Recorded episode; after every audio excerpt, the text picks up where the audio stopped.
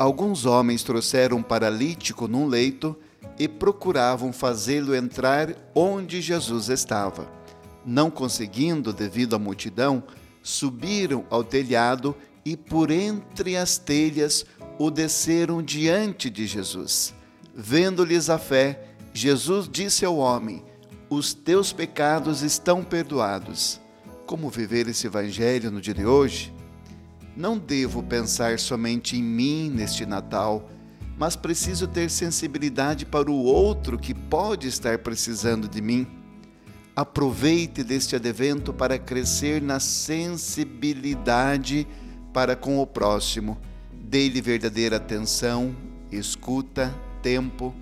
Tenha paciência, misericórdia e, se for preciso, coloque a mão no bolso para ajudá-lo.